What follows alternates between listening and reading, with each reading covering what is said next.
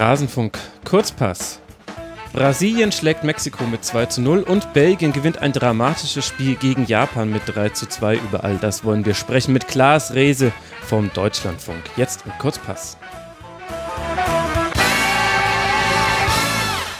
Klaas, sehr schön, dass du mal wieder mit dabei bist. Hi. Freut mich auch. Schönen guten Morgen. Du bist natürlich nicht nur beim Deutschlandfunk, sondern auch eine Hälfte von Colinas Abend, dem sehr, sehr guten Schiedsrichter-Podcast. Und ich freue mich sehr, ihr habt schon mehrere Folgen zur WM produziert. Vielen Dank dafür.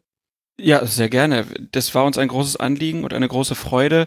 Wir haben ja befürchtet, dass wir viel mehr zu tun hätten, ähm, aber sie sind relativ kurz geworden, unsere Episoden bisher. Allerdings, allerdings. Da werde ich auch nochmal mit Alex irgendwann in einer ruhigeren Minute drüber sprechen müssen, warum das eigentlich so ist, dass das so viel besser läuft als zum Beispiel in der Bundesliga. Ich hatte mit Alex das äh, Agreement, dass wir gesagt haben, wenn es ganz, ganz wild wird, dann schalte ich ihn immer mal wieder in die Kurzpässe zu und wir machen das einfach dann spontan und er sagt mir einfach, ob er das jetzt zwischen all seine anderen Jobs mit reinbekommt. Ja, und dann habe ich ihn bisher nur einmal angefragt in der gesamten WM. Das hätten wir wahrscheinlich beide vorher auch nicht gedacht. Wirklich nicht. Wir machen weiter mit den schönen Geschichten und reden über Neymar, Klaas. ja. Denn er hat es überlebt. Neymar hat dieses 2 zu 0 gegen Mexiko überstanden und soweit ich weiß, neuester Stand ist, er hat noch beide Füße. Keine Amputation, das sind auch meine Informationen man hat ja, wenn man sich die Bilder anguckt, wirklich schlimmste Assoziationen. Mhm. Aber ich glaube, ihm geht's gut und er wird auch im Viertelfinale wieder auflaufen können. Die ganze Nation in Brasilien ist beruhigt. Ich finde das so schade, weil ich würde eigentlich einem so guten Spieler ohne Häme begegnen, aber es ist so ein Schutzreflex, weil ich komme damit nicht klar. Ich kriege diese zwei Neymars nicht in meinen Kopf. Der eine Neymar, der spielerisch immer noch ein mit einer der besten Spieler dieser Welt ist. Und der andere Neymar, der, also ja, er wird häufig gefault, aber er macht eben auch aus kleineren Fouls größere Fouls. Und das finde ich unglaublich anstrengend. Und jetzt in der Szene, für mich war das ehrlich gesagt ein Platzverweis. Da hat der Fuß nichts zu suchen. Das war eine grobe Unsportlichkeit. Aber dann solche Anfälle zu bekommen, das sah, das sah ja wirklich aus, als wäre ihm da sämtliche, sämtliche Sehnen durchtrennt worden im Bein das finde ich, ist auch eine Unsportlichkeit. Also da haben sich, äh, die haben sich fast auf Augenhöhe getroffen. Ja, also der Tritt war natürlich wirklich mies. Also es sah ja so aus, als ob das wirklich absichtlich war. Das Problem bei Neymar ist ja wirklich, äh, dass er sich, glaube ich, eher mit diesen Mätzchen schadet, als dass er da irgendwas bei rausholt, weil die Schiedsrichter sehen das ja auch und äh, sie werden jedes Mal jetzt vorsichtiger mit den Karten sein, weil sie nie genau wissen, schauspielert er jetzt nur oder ist er wirklich getroffen? So ein bisschen wie mit kleinen Kindern, da muss man auch immer ganz genau aufpassen, ob sie einem gerade was vorspielen äh, oder ob es ihnen wirklich schlecht geht. Neymar ja. ist wie ein kleines Kind auf dem Feld leider. Und gerade wenn wir dann halt auch am Abend dieses andere Spiel sehen, Belgien gegen Japan, das komplett ohne solche Mätzchen abgelaufen mhm. ist und wie viel schöner und angenehmer es war, dieses Spiel zu gucken, als das Spiel Mexiko gegen Brasilien. Das hat halt dann nicht nur mit Taktik und den ganzen Toren zu tun, sondern auch damit, dass man sich halt ja nicht so ver verkackeiert fühlt von den Fußballern, die es ja eigentlich nicht nötig hätten. Und das ist ja auch, da sind wir dann ja auch ein bisschen, bisschen in der Schiedsrichterdebatte drin. Ähm, wir reden ja oft darüber, dass Schiedsrichter bestimmte Sachen nicht sehen und das ist ja auch richtig so. Aber die Spieler machen es den Schiedsrichtern halt auch echt nicht leicht, ne, mit ja, so einem Quatsch. Das stimmt. Ja, und ich würde sagen, dass es da keine Karte gab, für den Mexikaner, der da auf den Fuß getreten ist. Das wird auch mit der Reaktion von Neymar zu tun gehabt haben. Also ich könnte mir vorstellen, dass das, was du gesagt hast, dass die Schiedsrichter sich dann auch unsicher sind, was pfeifen sie dann zugunsten von Neymar, dass man das vielleicht in dieser Szene schon beobachten konnte. Aber ja, gut. Hat man, hat man Gianluca Rocchi ja auch irgendwie angesehen. Ja. Sein Gesichtsausdruck war ja so ein bisschen so, hm, was war das jetzt? Na, wahrscheinlich nichts. Okay, lass uns zum Sportlichen kommen. Mexiko hat äh, durchaus einige interessante Dinge gemacht im Spiel gegen Brasilien. Unter anderem durfte Rafa Marquez von Beginn an ran und in der ersten Halbzeit war es eher so ein 4-3-3, was im Grunde das 4-3-3 von Brasilien spiegeln sollte. Es war ein etwas wildes Spiel und ich kann mir bis, bis jetzt, also viele Stunden nach Abpfiff, keinen Reim auf die mexikanische Taktik machen. Kannst du es mir erklären? Na, vor allen Dingen wundert man sich ja so, dass die ja gegen Deutschland so klar taktisch aufgestellt waren und den Gegner praktisch seiner Stärken beraubt haben. Und ich habe das Gefühl, auch jetzt mit so ein bisschen Abstand, dass das gegen Brasilien nicht gelungen ist. Also die Konterstärke der Brasilianer war ja auch bekannt und ich hatte immer das Gefühl, dass eine große Anfälligkeit bei den Mexikanern da ist. Mhm. Sie haben die, die Stärken der Brasilianer entweder nicht erkannt oder verkannt. Ähm, das hat auf jeden Fall nicht so gut gepasst. Sie waren nicht so, ja, auch präsent in den Zweikämpfen. Sie waren nicht so klar in ihrem Spiel. Es war nicht die mexikanische Mannschaft wie jetzt im ersten Spiel zum Beispiel. Andererseits hatte Mexiko ja auch in dem Spiel wieder viele Konter. Man hat sie halt nur wirklich grauenvoll ausgespielt. Habe ich das mich stimmt. sehr erinnert gefühlt ans Deutschlandspiel, wo Deutschland ja auch wesentlich höher hätte verlieren können, wenn Mexiko da ein bisschen kaltschnäuziger gewesen wäre. Genau, hat ja auch schön auf der anderen Seite die, die Schwächen der Brasilianer offenbart irgendwie. Ähm, aber ich glaube, wir sind beide einer Meinung, dass es schon ein verdienter Sieg war für die Brasilianer im Endeffekt. Ja, ja also, auf jeden Fall. Ne, es, es, es, es lässt dann aber schon so ein bisschen ratlos zurück. Also ich meine, vielleicht sind sie auch falsch ins Spiel gegangen, wenn ich halt schon diese ganzen Blondschöpfe sehe. Äh, was weiß ich, wer war es? Chicharito, Salcedo, Ayala, alle mit blond gefärbten Haaren. Da denke ich sofort an Rumänien 1994. Die sind auch rausgeflogen. Vielleicht haben sie einfach von Anfang an die falschen Entscheidungen äh, getroffen und im Prinzip kann es einen ja auch nicht überraschen. Ähm, der Kollege Novak hat ja mal in die Historie geguckt. Mexiko ist seit 1994 bei jedem genau. Weltmeisterschaftsturnier im Achtelfinale ausgeschieden. Ähm, ja, genau, das fünfte Spiel, es ist ein, eine gängige Floskel in Mexiko. Alles zieht nur auf das fünfte Spiel, weil man eben bei den letzten fünf Weltmeisterschaften immer nur das vierte Spiel erleben durfte. Bei Brasilien wird Casemiro fehlen im Viertelfinale gegen Belgien. Das tut ein bisschen weh. Ansonsten fehlt aber auch Marcelo und da muss ich sagen, hat das nicht nur Philippe Luis recht ordentlich gemacht, wenn auch mit weniger Offensivdrang als äh, Marcelo selbst, sondern auch insgesamt fand ich, dass das eine relativ gute Leistung von Brasilien war, auch jenseits von Neymar und Coutinho, die ja auch schon in den bisherigen Spielen oft geglänzt haben. Ja, also die Außenverteidiger fand ich ja auf beiden Seiten ganz spannend, dass man die so weitestgehend auch in Ruhe gelassen hat. Also da wurde ja nicht groß drauf losgerannt. Ähm, das hat mich schon ein bisschen äh, überrascht, dass, dass das so gehandhabt wurde. Mhm. Gerade weil man ja bei Luis auch eine ne Schwachstelle hätte entdecken können. Aber ähm, hat Mexiko gar nicht so gesehen und auch die Brasilianer haben die Außenverteidiger oft einfach spielen gelassen.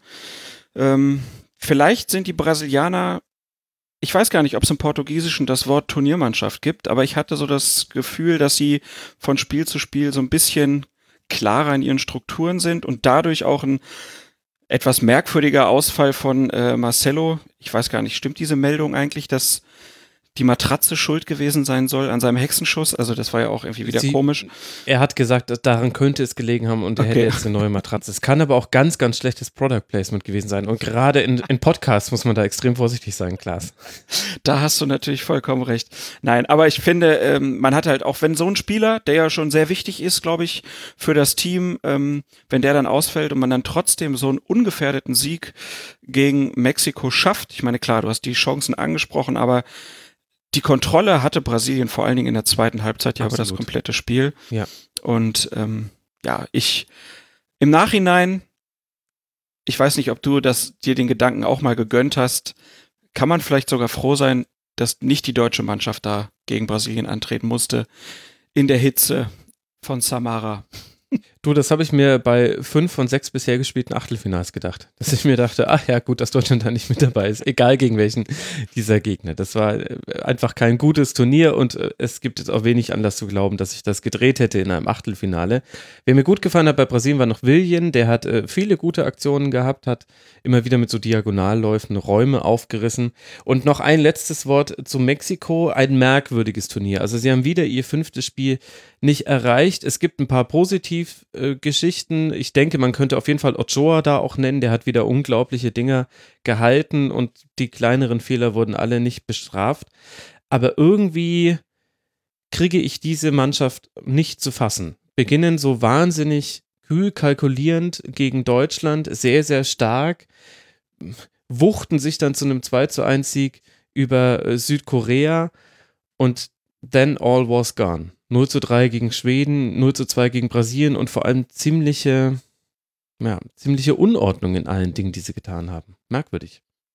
Total. Also auch, dass die Stärken, die sie ja wirklich gezeigt haben gegen Deutschland, also die Ballzirkulation im Team hat ja gut funktioniert. Das hat gestern ja dann phasenweise überhaupt nicht funktioniert. Ähm, ja, aus mexikanischer Sicht auf jeden Fall schade, dass sie praktisch ihr bestes Spiel im ersten Spiel gemacht haben. Ja, absolut.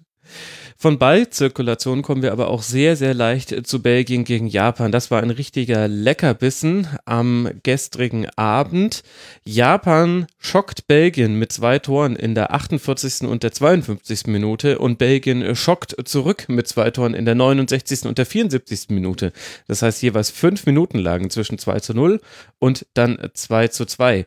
Und dann gibt es diesen einen Konter in der 94. Minute, eine Ecke für Japan. Man will diese letzte Chance noch ausnutzen, steht etwas zu offen deshalb in der Zentrale und Courtois schmeißt sich nicht auf den Ball drauf, sondern er guckt und sieht, ah, De Bruyne ist gestartet, drei meiner anderen Jungs sind auch noch mitgelaufen, jetzt spielen wir nochmal den schönsten Konter des Turniers und gewinnen das 3 zu 2.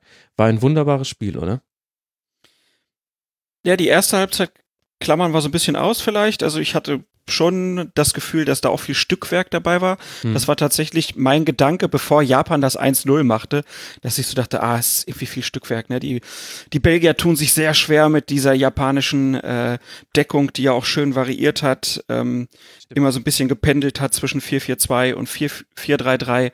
Es war die ähm, beste Halbzeit des Turniers. So ist es ne, vielleicht also, richtiger. Ja. Ne, also die dann, zweite. Ja, aber gehört ja dann auch finde ich, zu so einer Geschichte des Spiels dazu, dass das ist ein Achtelfinale, das ist großer Druck. Äh, du hast eine Mannschaft, die sehr gut verteidigt und die Stärken des Gegners, die ja zweifellos die ganze Zeit da waren, ähm, einfach auch, ja, äh, konterkariert, also äh, dem entgegenstellen kann, dass, dass sie nicht entfaltet werden können, so will ich es besser sagen. Und dann fällt dieses Tor, was ja auch wirklich in seiner Entstehung, es waren zwei Pässe, äh, dann Haraguchi hat's im Prinzip, im Prinzip schon versaut, ja. weil er nicht direkt abzieht, aber er kriegt trotzdem nochmal die Chance und macht ihn dann. Und dadurch haben wir auf einmal ein Fußballspiel, was ja wirklich ein Genuss war. Also da war ja, dass zum Schluss alle gesagt haben, das wäre endlich mal ein Spiel, wo wir uns gerne eine Verlängerung angucken würden. Die wurde uns dann im Endeffekt genommen, du hast es gerade schon äh, erwähnt, aber da tut's mir, die, die Japaner sind so ein bisschen das Marokko des Achtelfinals wirklich schade, dass sie ausgeschieden sind, weil das war toller Fußball. Alles, ja, wenn man sich die, die Mannschaft mal so anguckt, dann sind das ja im Prinzip, das klingt jetzt ein bisschen abwertend, aber so meine ich es nicht, es sind ja eher mediokre Kicker, die da auf dem Feld stehen. Also, keine Ahnung, wenn Leute Comunio spielen oder so eine Kicker-Manager-Elf haben, dann sind das so Leute, die man dann noch so nimmt man nimmt sie aber nicht, wenn man denkt, ja, die werden jetzt eine super ähm, Runde spielen. Also selbst ein Shinji Kagawa, mhm. den man da vielleicht rausnehmen könnte, ist ja so ein bisschen zu Normalmaß runter ähm, äh, gerutscht. Äh, aber halt, was weiß ich, Sakai, früher 96, heute Marseille, äh, Inui kennt man ja auch noch, dann Haraguchi, Usami von Düsseldorf, Osako. Das sind ja alles Kicker, wo man jetzt nicht sagen würde, die Besten der Welt. Aber mhm. wie die als Mannschaft gearbeitet haben, wie, du hast ja auch noch den Toren gesehen, wie die komplette Mannschaft in so einer Jubeltraube zusammengekommen sind. Da wusste jeder, was er machen muss. Jeder hat Vollgas gegeben. Ja. Und bis auf beim letzten Konter haben sie es wirklich gut gemacht. Ja, das stimmt. Und vor allem die Ordnung gegen den Ball bei Japan war einfach wunderbar. Auch wenn da auch nicht immer alles gestimmt hat. Aber da habe ich mich dann wiederum mit Blick auf Belgien gewundert, dass Belgien erst dieses 0 zu 1 brauchte und so ein bisschen Chaos auch bei Japan. Also das ist ja das Paradoxe, dass ein Treffer manchmal auch bei der Mannschaft, die in Führung gegangen ist, ein bisschen Unordnung verursacht. Einfach, du hast noch Endorphine im Blut und sollst dann wieder direkt so verteidigen wie vorher. Hat man ja auch hier gesehen, 49. Minute, eine Minute nach dem Treffer direkt Hazard an dem Pfosten geschossen. Aber mich hat Da waren sie richtig offen. Ja, ja, stimmt. Ja, ja, genau. Und aber mich hat es wirklich erstaunt, dass Belgien es nicht geschafft hat, gegen diese Ordnung, also als Japan noch in seiner Ordnung stand, Chancen zu kreieren. Da war man ein bisschen zu, ja, ich kann es gar nicht festmachen an, an, ich finde zu wenig Dynamik, Dynamik war drin. Das ist vielleicht der Hauptaspekt gewesen. Und erst dann mit dem 0 zu 1 und 0 zu 2 musste Belgien ja dann auch und ab dann wurde es eben ein wildes Spiel. Aber das fand ich interessant, hat aber jetzt vielleicht mit dem Brasilien-Viertelfinale dann auch gar nicht so viel zu tun für Belgien. Ja, aber es ist ja, ist ja irgendwie schon ganz spannend, ne? wenn man jetzt zum Beispiel sagt, wenn äh, Mannschaften gegen Bayern München gespielt haben in den letzten Jahren, dann wurde immer gesagt, na, du musst eine große Frustrationstoleranz äh, haben, du musst halt, du kriegst den Ball nicht, du rennst immer hinterher. Mhm. Und bei so Spielen gegen Japan ist es halt, glaube ich, andersrum. Du versuchst immer wieder diese Wege zu gehen, aber da ist immer einer und da ist noch ein zweiter und teilweise sind auch vier drumherum. Hat man ja bei dem 2-0 dann gesehen, äh, wo dann der Pass im Prinzip auf De Bruyne kommen soll. Aber das sind halt vier Leute, die den Raum richtig gut zumachen. Und gut, das ZDF hat gestern ganz gut noch rausgearbeitet, dass De Bruyne nicht wirklich gute Defensivarbeit danach gemacht hat. Ähm, aber ja, ich glaube, das war für Belgien auch nicht einfach. Ist, glaube ich, generell für solche Mannschaften nicht einfach, wenn du immer wieder anrennst, dass man dann so sagt, na, da muss mehr Dynamik rein das ist, ist glaube ich, schwierig umzusetzen. Ja, das ist so ein bisschen auch das Grundthema dieser Weltmeisterschaft, äh, dass äh, die Mannschaften im Ballbesitz fast schon gezwungen werden und äh, dann daraus zu wenig kreieren können. Wesentlicher Faktor bei Belgien war dann die Einwechslung von Fellaini. Auf einmal hatte man da jemanden, den man hoch anspielen konnte. Das hatte einen deutlichen Effekt.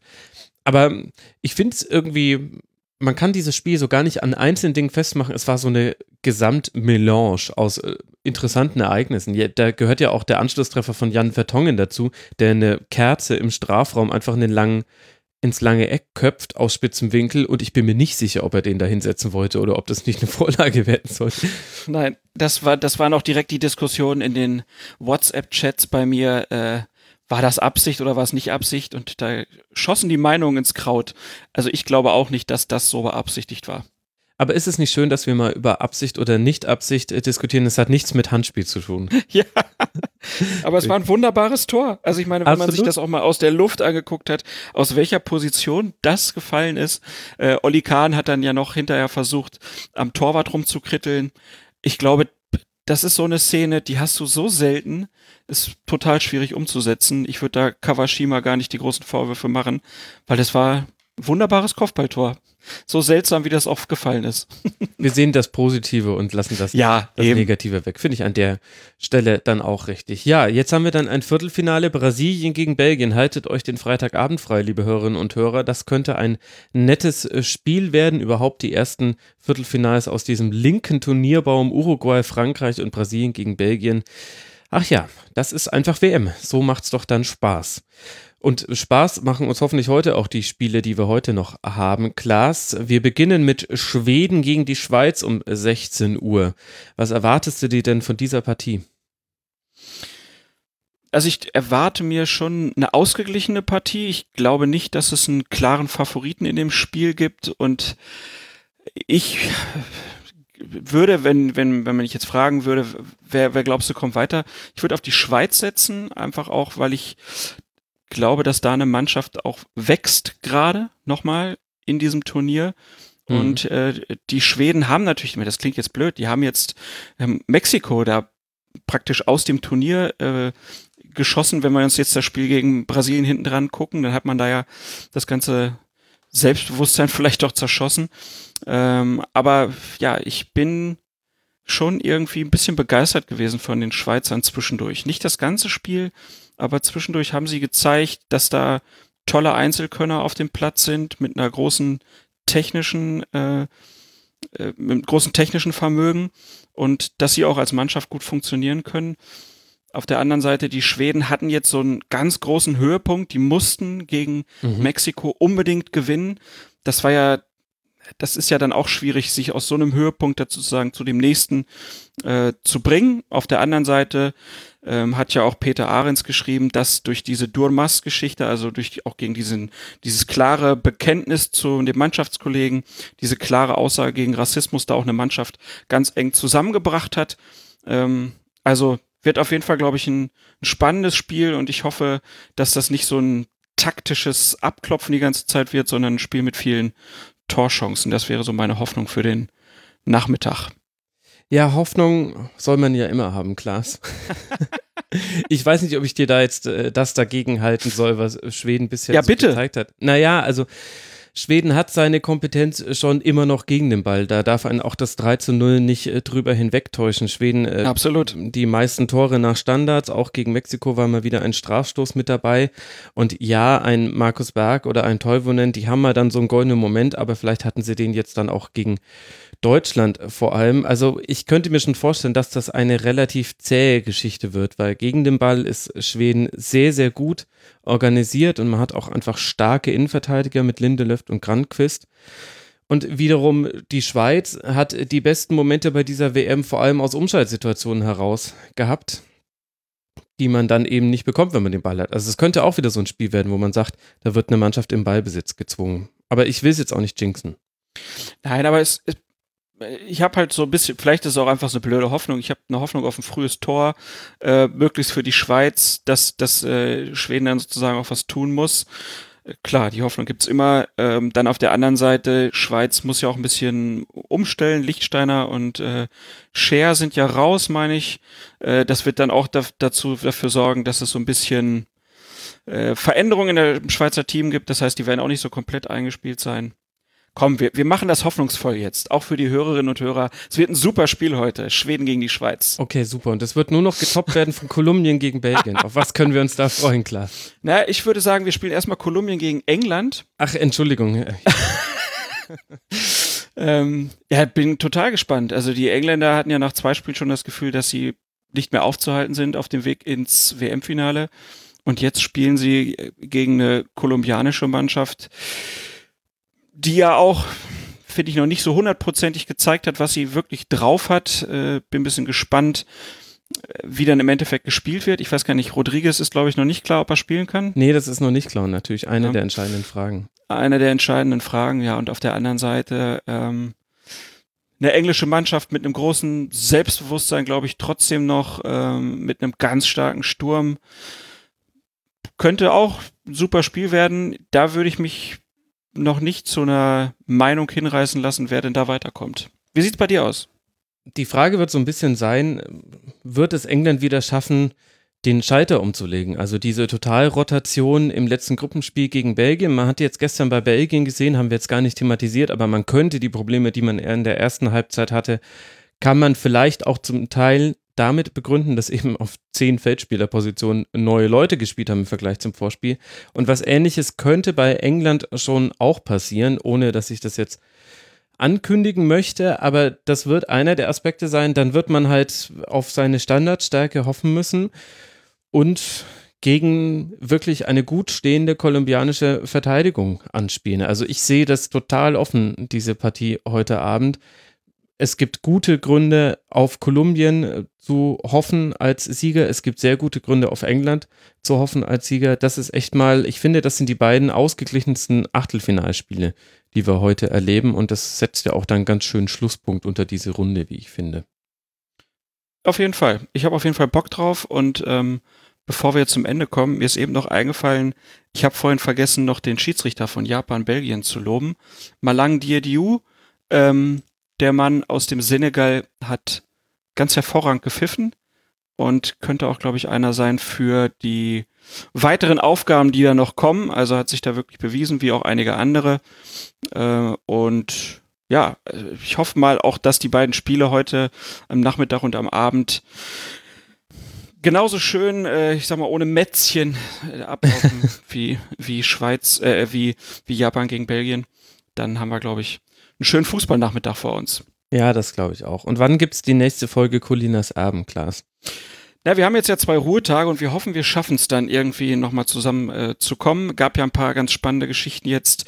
Ähm, der äh, Pierluigi Colina hat ein bisschen Einblick gegeben in die, mhm. in die Arbeit der Videoassistenten. Es gab da jetzt auch mal ein bisschen die Möglichkeit reinzuhören. Das fand ich toll. Der, der Kollege Matthias Frieber hat da auch einen ganz schönen Beitrag zugemacht, wo man dann wirklich dann mal, mal hören kann, was die dann so miteinander reden und mhm. wie ruhig das auch ist. Also ja. die Kommunikation zwischen dem Assistenten und dem Schiedsrichter ist nicht so aufgeregt, wie man sich das vielleicht vorstellt, sondern ist halt eher so nach dem Motto, guck's dir nochmal an. Genau. Und dann I will show you two perspectives. ja, genau. You will clearly see that the German player played the ball. It is uh, no offside. It is a goal. But but nee. have a look.